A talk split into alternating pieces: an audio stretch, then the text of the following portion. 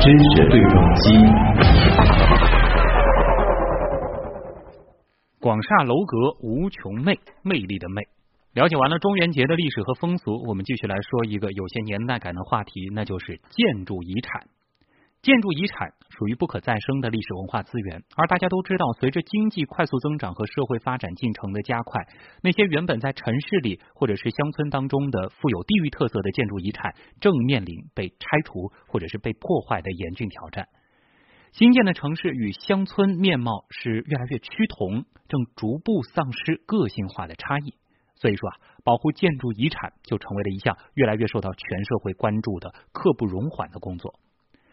八月二十八号，也就是今天开始，为期三天的首届二零一五上海国际建筑遗产保护博览会，在上海展览中心这幢有着六十年历史的老建筑里正式开幕了。约有七十家遗产保护领域内的代表性机构参与到其中。那除了四场高质量的国际学术论坛，现场还有哪些特色的展览内容？建筑遗产保护对普通公众而言又意味着什么呢？我们首先通过东广记者吴泽宇的一则报道，一块去了解一下。听说故宫博物院院长单霁翔要来做主旨报告，不少建筑类专业的学生早就闻风而动。作为故宫的掌门人，单霁翔说自己只是一个看门人。如何让老建筑这样一个活态的生命体，以更好的姿态出现在世人的面前，人人有责。文化遗产保护事业其实不是政府的专利，也不是文物保护工作者的专利，它是广大民众共同的事业，每一个人都有知情权，都有参与权，都有监督权，也都有受益权。只有人们都以主人翁的态度对待文化遗产，才有力量。展会期间，四场国际学术论坛将会针对全球知名建筑设计师预约听讲，而普通公众则有机会在不同展位前体会现场互动。像一款通过数字化手段再现圆明园遗址的眼镜，受到了李先生的青睐。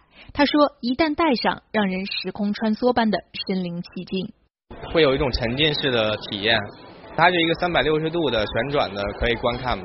它就相当于把这个三维模型做成三百六十度的一个场景。”它又因为跟你的眼睛很近，所以你看到感觉可能会真实感，就是跟那个实际的环境会呃感觉上差不多。老建筑里的手艺活原本是师徒制的代代相传，但现在需要通过新鲜方式，让年轻人重新拾取传统文化的兴趣。在上海建筑设计研究院的展台前，四行仓库纪念馆的实体模型吸引了不少人。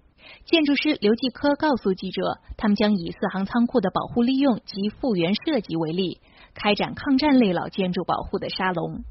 四行仓库其实作为一个工业建筑的遗产，那么结合在抗战的这个意义下，公众对历史建筑的观念看法以及对它的理解，会通过这样子的一些修缮的项目，会有一点改变。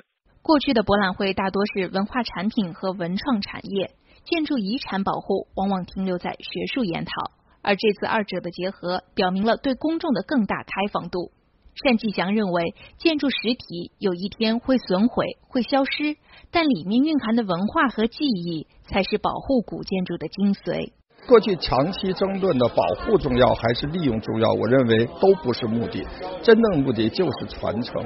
那么这种传承依靠的是守望。依靠的是人们的齐心合力。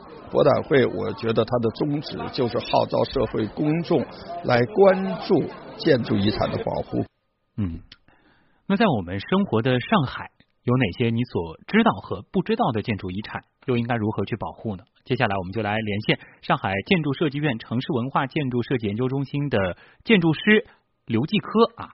刘老师您好，首先我们想知道的是，我们的城市建筑遗产它是怎么界定的？哪些建筑是属于遗产范畴呢？呃，建筑遗产呢，其实是我们一个比较通俗的叫法。呃，我们的这些优秀历史建筑，它有两种身份，一个是文物的系统里面的一个身份，还有一个是优秀历史建筑的这样子的一个身份。其实我们可以看到很多呃历史建筑在它的门口会挂上那样子的名牌，那个牌子上有的会写优秀历史建筑，有的会写。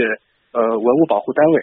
那么，文物保护单位里面呢，它是分呃级别是分全国的、上海的及区县的不可移动文物以及重点文物保护单位。然后，优秀历史建筑这一块呢，它是就是上海市的这个一个分法。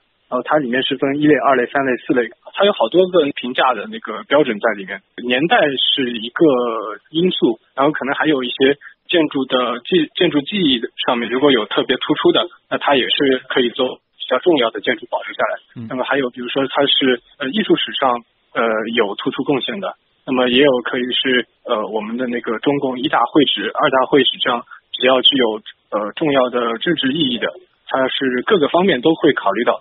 呃，优秀历史建筑里面，它是最高是一类。呃，我们可以看外滩的这样这样子一排的房子，其实大部分都是一类的优秀历史建筑，然后都是全国重点文物保护单位。我们熟悉的和平饭店啊，汇丰银行，也就是原现在的浦发银行。哎，那在咱们修缮和保护的过程当中，具体会用哪些方式呢？一般在做这样子的保护项目的时候，首先，呃，设计师会针对这栋房子会进行一个。比较彻底的一个资料集，呃，包括它的现状是什么样的，以及包括它的历史情况是什么样，包括图纸以及历史照片，呃，曾经建出来有没有经过改动，这些比较全面的历史资料的一个收集。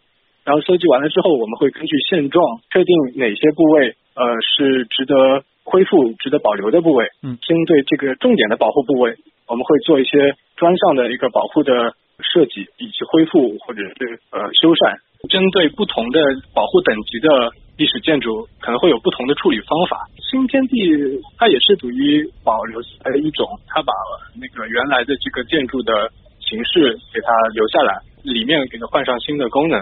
那么也是延续了这样子历史建筑的新的生命，因为建筑还是一个活的生命体，其实它是需要呃有人不断的去维修、去保养。如果说你把它全部围起来，作为一个像博物馆展览展品一样的去对待的话，其实他的生命其实是已经是慢慢的走向衰亡啊，就是还是希望让建筑保有它的生命力。也就是让它正常的使用。我们也谢谢刘继科建筑师的介绍啊。保护建筑遗产可以说是刻不容缓，那其实也是需要得到咱们每个市民的重视和支持的。那关于我们之前讨论的前两个话题，王威啊，这个整理了哪些咱们听众的精彩评论呢？嗯，好的。对于这个建筑展呢，网友傲雪就是说，建筑的遗产呢是需要用来保护的。网友平角裤大哥也说，建筑遗产这些都应该永久保留，因为身边有太多这样的老房子啊，被选择拆除然后重建的命运，实在让。让人感到惋惜。嗯，另外还有网友就对于中元节，呃，认为就是这一天不不该出门。然后阿基米德的网友叫小马的赌赌，他说绝对不出门，还说了三次。那其实关于这这个节日呢，可能还有很多朋友这个明天还会去安排祭扫啊。好，那这两个话题就先聊到这儿。很多人觉得投资很难，其实财富机会就在我们身边。八十年代摆个摊儿就能发财，很多人不做；九十年代买只股票就有收益，很多人不信；零零年代开个网店就能赚钱，很多人不是。那么一零年代新的投资机会在哪里呢？赶快编辑短信八五八发送到幺二幺幺四，免费索取一份财富指南。只要抓住了机会，就会拥有收获。其实致富并没有你想象当中那么难，只不过我们比那些成功人士少知道一些致富的渠道罢了。现在你只要简单的编辑短信八五八发送到幺二幺幺四，前一百位听众就可以免费领取一份财富指南，那些好的投资渠道都在里边。记住是发送短信八五八到幺二幺幺四。Win Easy Easy Win，名义贵金属，投资有风险，理财需谨慎。牛顿把三棱镜放在阳光下，把阳光的本质告诉世人。卢瑟福在实验中利用金箔建立了原子的有核模型。达尔文通过对兰花的实验，参透了自然选择的奥秘。自然的奥秘往往隐藏在平凡之下，新闻的魅力也不仅只有事实本身。周一到周五每晚十九点三十分至二十一点，东广新闻台新闻实验室，一起从新闻里长知识。欢迎回到调频九零点九东广新闻台正在为您直播当中的新闻实验室，我是旭东。也欢迎大家继续到我们的几个互动平台，比如说在新浪微博找 news 实验室，在阿基米德搜索新闻实验室参与我们的节目互动。那么在阿基米德参与互动呢，还有机会赢取积分。